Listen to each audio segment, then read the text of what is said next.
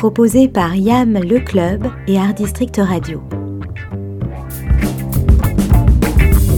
Elles font le marché. Nous sommes à 2600 euros une fois. Une série de podcasts documentaires qui croisent témoignages, réflexions et expertise.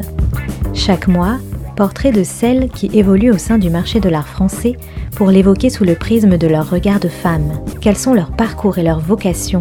Comment se font-elles un nom? Quels sont leurs obstacles et sont-elles plus nombreuses à créer leur entreprise? Un podcast raconté par Julie Chaise-Martin qui vous emmène dans les coulisses des métiers qui riment avec passion pour l'art et où l'on peut même dénicher plusieurs trésors.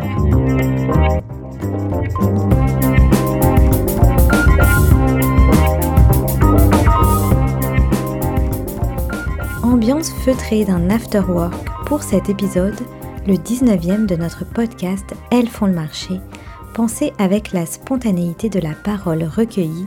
C'était au mois de mars, lors d'un after-work organisé par Yam le Club, 100% féminin donc, pour cette soirée du mois de mars oblige.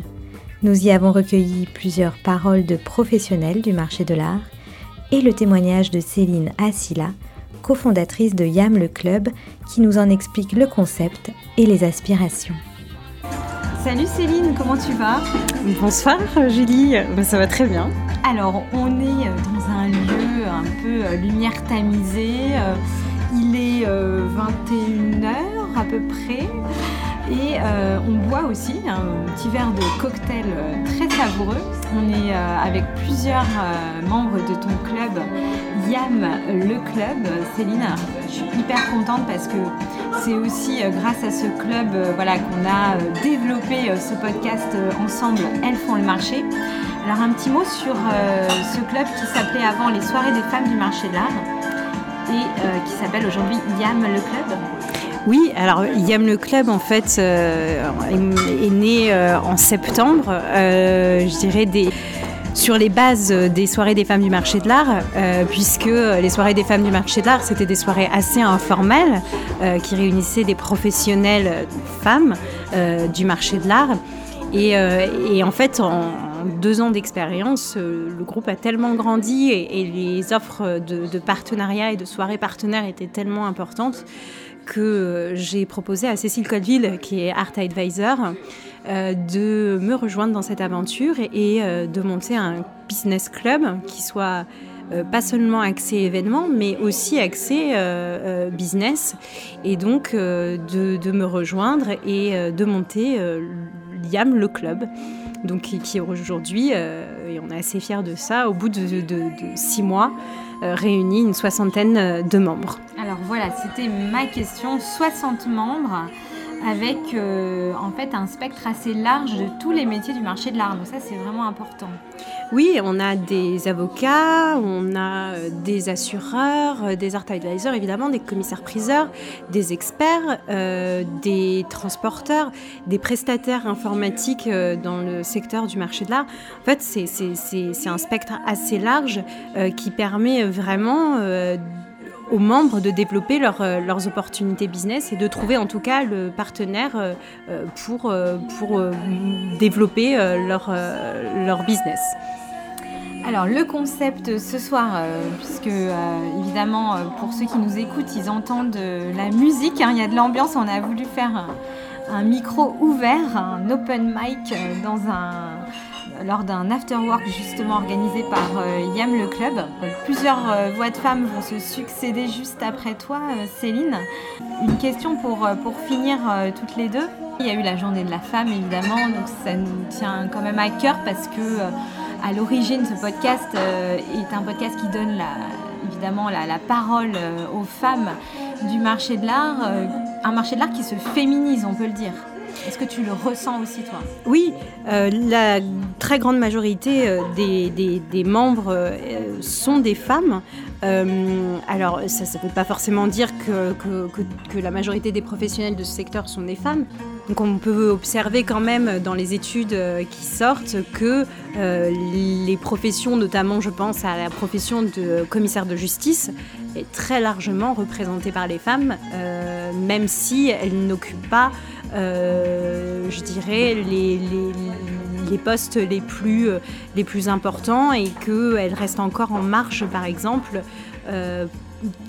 quand il faut monter sa propre structure.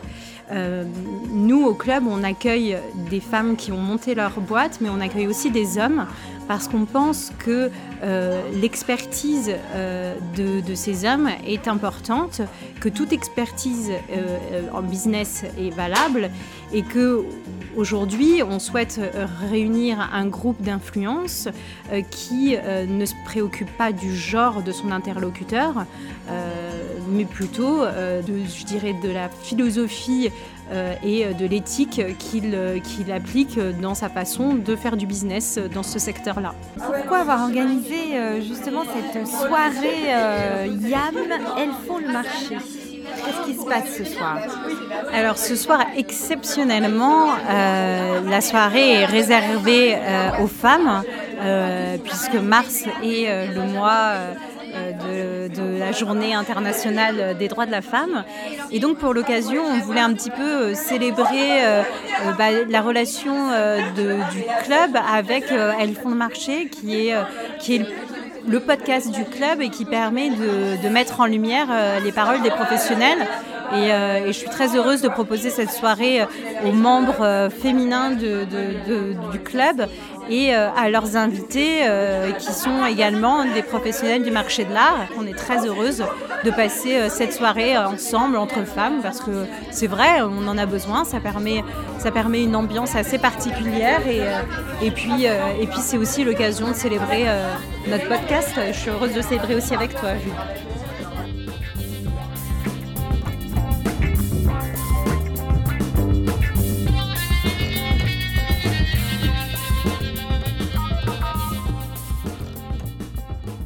M'appelle Sybille Aoudjan et je suis journaliste pour Bismart. Alors, pourquoi es-tu venue euh, ici ce soir euh, à la soirée YAM le club? Alors, je suis venue pour euh, rencontrer les, femmes qui, qui appartiennent au marché de l'art, voilà, tout ce réseau, voir, voir qui était présente, quels sont les métiers représentés et discuter. Oui, parce qu'en fait, euh, sur Bismart, justement, euh, tu euh, interviews régulièrement des acteurs du marché de l'art. Est-ce que tu peux nous dire un petit mot sur son émission?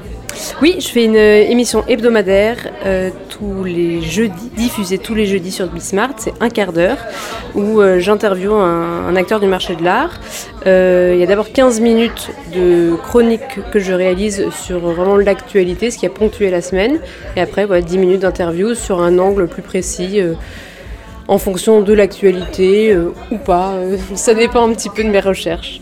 Alors ce que je trouve euh, très intéressant, et c'est un peu aussi ce qu'on fait avec ce podcast, mais c'est vrai que le marché de l'art, voilà, c'est un monde un peu opaque, il y a, y a plein de mystères. Alors le grand public le voit à travers les records d'enchères souvent, mais c'est vrai que finalement les professionnels de, ce milieu, qui sont quand même nombreux, qui ont souvent une grosse expertise de leur métier, avec voilà, des spécialités euh, sont pas forcément euh, toujours mis en valeur. En tout cas, voilà, c'est un métier un peu confidentiel. Euh, donc, il n'y a pas tant, d'émissions que ça sur le marché de l'art, dans des émissions de télévision, de grande écoute. donc, ça fait partie aussi, j'imagine, de, ce que tu aimes faire, voilà, de donner la parole à ces métiers-là. Oui, tout à fait. Et surtout, en fait, ce que j'aime beaucoup avec, le marché de l'art, c'est que c'est au confluent d'énormément de, secteurs. C'est-à-dire qu'on va retrouver, euh, certes, enfin, des enjeux euh, politiques, des enjeux juridiques, euh, des enjeux, bien sûr, culturels, artistiques. Mais voilà, je pense que c'est ça qui, qui fait que c'est un, un, secteur un petit peu opaque pour certains, c'est que il se, il se crée, il se nourrit par euh, énormément de facteurs qui sont très différents et donc euh, il faut analyser un peu euh, ce qui pèse dans la balance. Et c'est ça, je pense, qui est bah, passionnant, mais aussi difficile pour certaines personnes qui ne sont pas forcément initiées à la chose. Alors, dernière question, puisque en fait, euh, on voulait euh, créer cet épisode euh, en, écho au mois de mars et à la journée de la femme du 8 mars. Bon, on est un petit peu en retard, mais on ne le dira pas. donc, j'aimerais savoir, puisque ça fait quelque temps que tu fais cette émission, si justement, toi, tu, vois une sorte de, féminisation de, de ces métiers-là qui il y a quelques années était quand même largement quand même dominée par la jante masculine hein, pour des raisons sociologiques aussi et, tout à fait historiques explicables. Mais est-ce que justement dans la jeune génération tu vois plus de femmes? Est-ce que tu interviews justement plus de, femmes? Bah, C'est vrai qu'il y a une vraie rupture générationnelle. On va dire que dès que je viens me tourner vers les maisons de vente avec euh, des commissaires qui, euh, sont d'une génération euh, supérieure, ça va être très majoritairement des hommes. Et c'est vrai que presque toutes les femmes qui passent dans mon émission sont des femmes plutôt jeunes. J'ai rarement des femmes qui sont au-delà de 45 ans. Et après, je ne vais pas faire exprès de créer un équilibre homme-femme, mais finalement je le trouve dans la mesure où j'essaye de toute façon de trouver des profils différents. Et quand on s'ouvre à des profils différents, à la fin ça fait quelque chose d'équilibré. Parfait, Sybille, est-ce que tu veux rajouter quelque chose? Quel cocktail t'as pris ce soir? Ça va, j'ai juste un verre de vin blanc dans le nez. Mes réponses sont encore un peu cohérentes. J'espère. Merci et à bientôt. Merci à toi, Lily.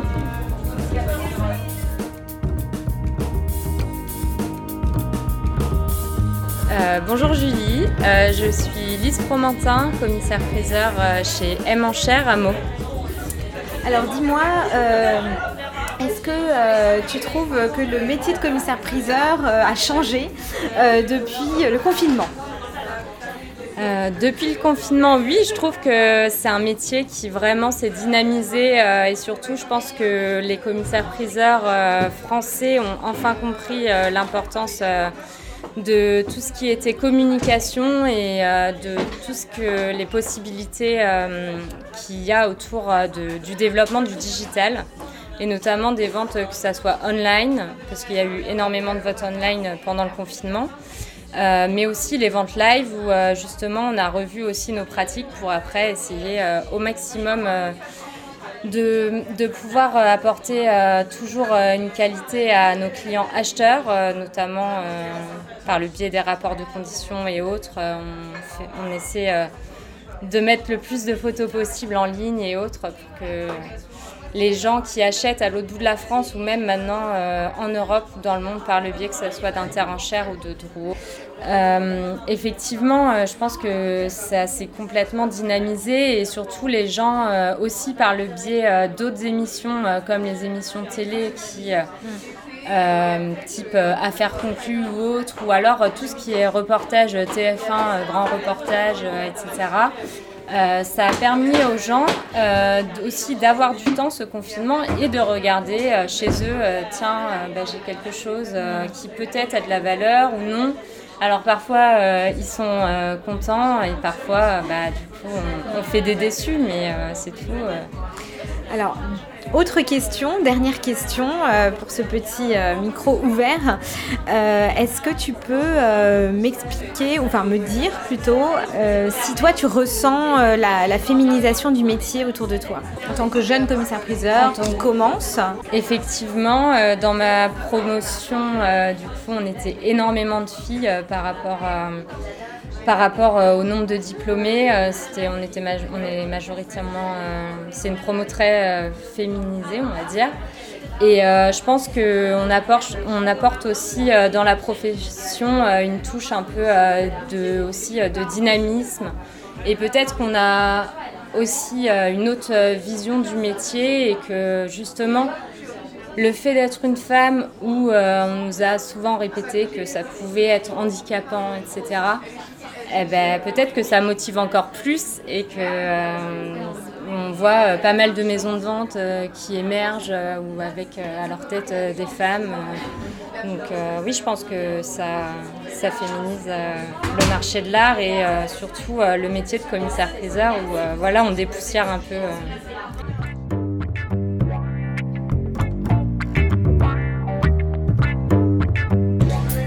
je m'appelle Lorraine Pipard, euh, j'ai 31 ans et je suis podcasteuse. Alors, ce qui nous intéresse, nous, c'est que tu parles d'art surtout dans ce podcast. Oui, exactement. Euh, c'est un podcast qui s'appelle Studio Visite et j'interviewe des artistes principalement de la scène montante, mais des artistes plus ou moins installés. Hmm. Alors justement sur cette scène montante, parce que nous, notre podcast euh, parle surtout du marché de l'art. Vous savez qu'on interviewe un peu moins d'artistes pour le coup, euh, enfin quoi que ça dépend des épisodes, mais c'est vrai qu'on va un peu sur tous les métiers du marché de l'art. Euh, est-ce que tu as une vision justement de, ce marché de l'art? Est-ce que les artistes te font des retours, ceux que tu interviews sur le marché de l'art aujourd'hui? Ouais, j'ai un retour sur des artistes qui vont de plus en plus sur des segments vachement différents, euh, qui collaborent avec des marques, euh, qui font des projets in situ, euh, qui font des projets de fresques à l'extérieur, qui habitent la ville, donc qui sortent un peu du white cube des galeries, même si aussi ils l'occupent. Hein, mais qui sortent aussi, aussi de ce white cube et qui ont plein de projets différents souvent assez aussi engagés sur des, des, sujets de société. Est-ce que tu as à cœur aussi d'interviewer les femmes artistes pour qu'elles te racontent euh, parfois leur parcours euh, Il y a beaucoup eu de médiatisation sur la femme artiste depuis deux ans, travers aussi des expositions pour euh, la remise en valeur de parcours de femmes. Est-ce que ça t'intéresse? Ça m'intéresse. Après, moi, j'ai un, un, podcast où c'est la parité. C'est très bien. Donc, euh, j'interviewe aussi bien des femmes avec euh, des messages féministes et forts. Euh, et je leur laisse la totale liberté de parole. Je ne coupe rien, sauf si elles me demandaient.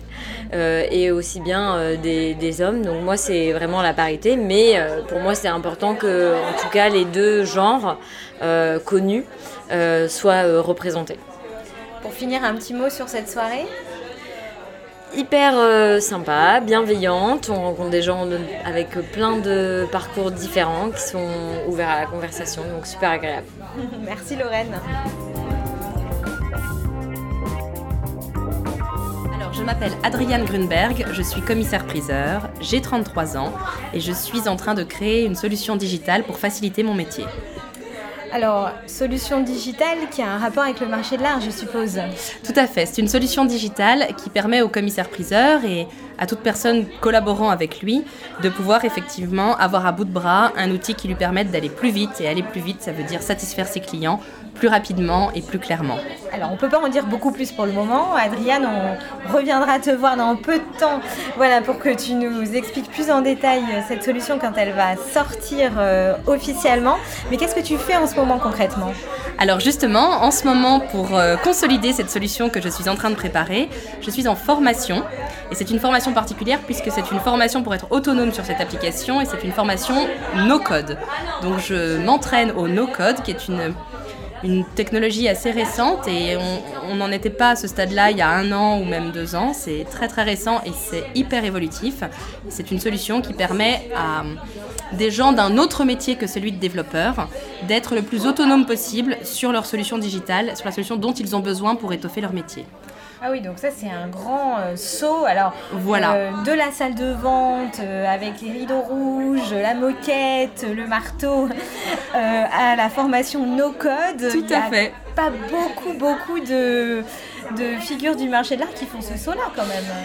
Alors pour le coup, je suis toute seule. En revanche, on est 15 métiers différents, on est 15 élèves avec tous des métiers différents pour lesquels on a besoin de solutions d'automatisation pour des tâches chronophages qui ne sont pas très stimulantes intellectuellement. Et effectivement, euh, du marché de l'art, on n'est pas beaucoup à avoir décidé de faire ce pas de côté. non, c'est intéressant parce que le marché de l'art se digitalise beaucoup. Euh, depuis notamment le Covid, hein, les ventes en ligne, euh, les ventes live online, etc. énormément de ventes maintenant se font par le biais du numérique. Il n'y a qu'à voir les chiffres. Hein. Bon, l'année 2021-2022 ont été des années incroyablement fastes pour le marché de l'art et c'est euh, presque 70% de ventes euh, en ligne maintenant. Euh, voilà. Donc toutes les études s'y mettent. voilà, donc finalement, Adriane, même si tu n'exerces plus, en tout cas aujourd'hui, actuellement, euh, le métier de commissaire-priseur. Voilà, tu restes dans ces, mouvements-là.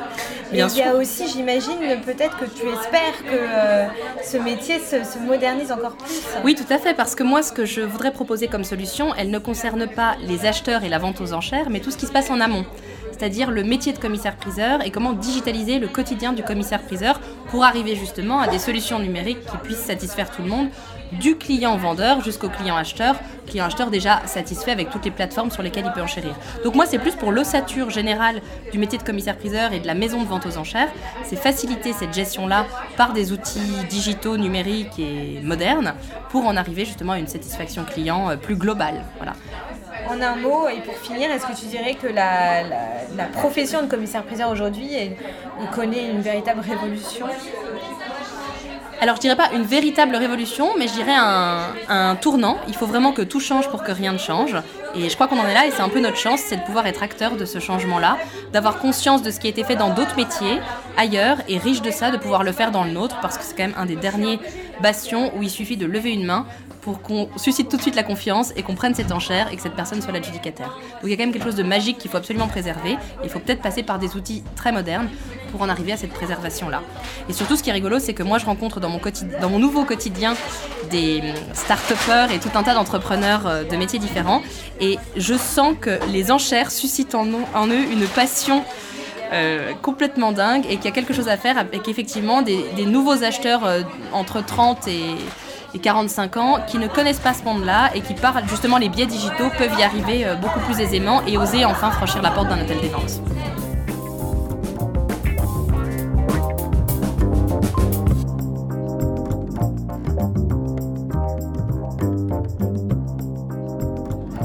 Bonjour, donc euh, Lamia, je suis fondatrice euh, donc euh, une entreprise qui est orientée sur de l'art local. Euh, nous encourageons des artistes euh, afin de promouvoir euh, leur travail. Alors Artisy, c'est sur Internet, comment ça se présente? Alors Artisy, c'est un concept, quand on y adhère, c'est plutôt des galeries éphémères. donc on fait des collaborations avec des lieux pour faire soit des expositions éphémères ou des vernissages ou des événements. Combien d'artistes du coup sont Artisy aujourd'hui? Aujourd'hui, on est sur une cinquantaine euh, d'artistes. La, société a été créée quand? Alors, euh, la société, je l'ai créée en octobre et je l'ai lancée officiellement en novembre. D'accord, donc c'est tout jeune. Tout à fait, oui. ça, prend bien? Euh, oui, oui, ça prend bien. récemment, on a organisé un vernissage en collaboration avec Body Life, qui est une petite salle de sport privée. Donc euh, on a monté toute une exposition sur euh, de l'art abstrait, fantaisie. Euh, et on est en train de préparer notre prochaine exposition sur du street art.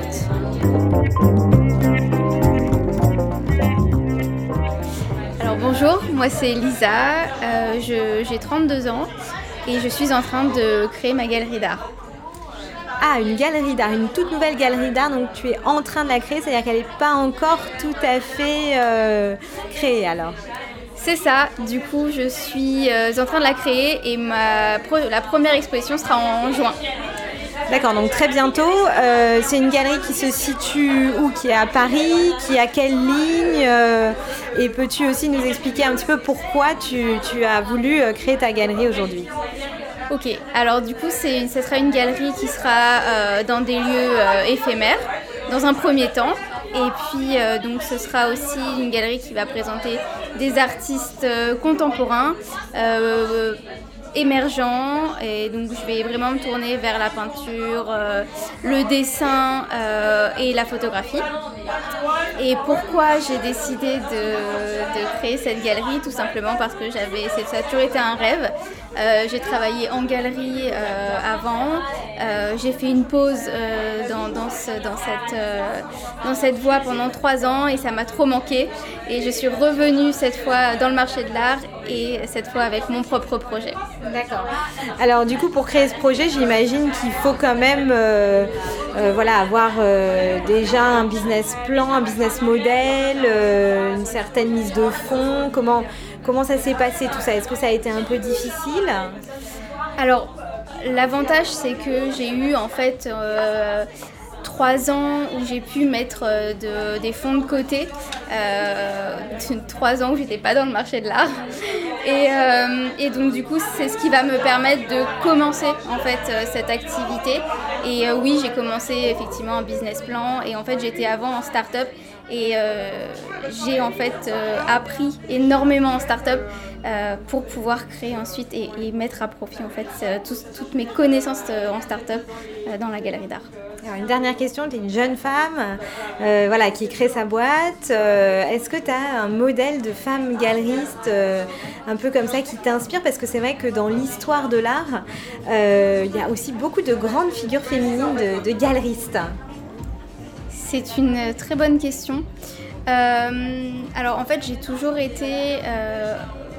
Enfin mes, expériences étaient en galerie dans des, galeries euh, dirigées par des femmes. Donc euh, Françoise Lévinec, euh, Lyosa Wang ou encore Hélène Bailly, trois femmes très fortes. donc du coup, ça ça m'a aussi beaucoup encouragée à aller dans cette voie-là. Bah, super, merci et puis bon, bonne chance. Merci beaucoup.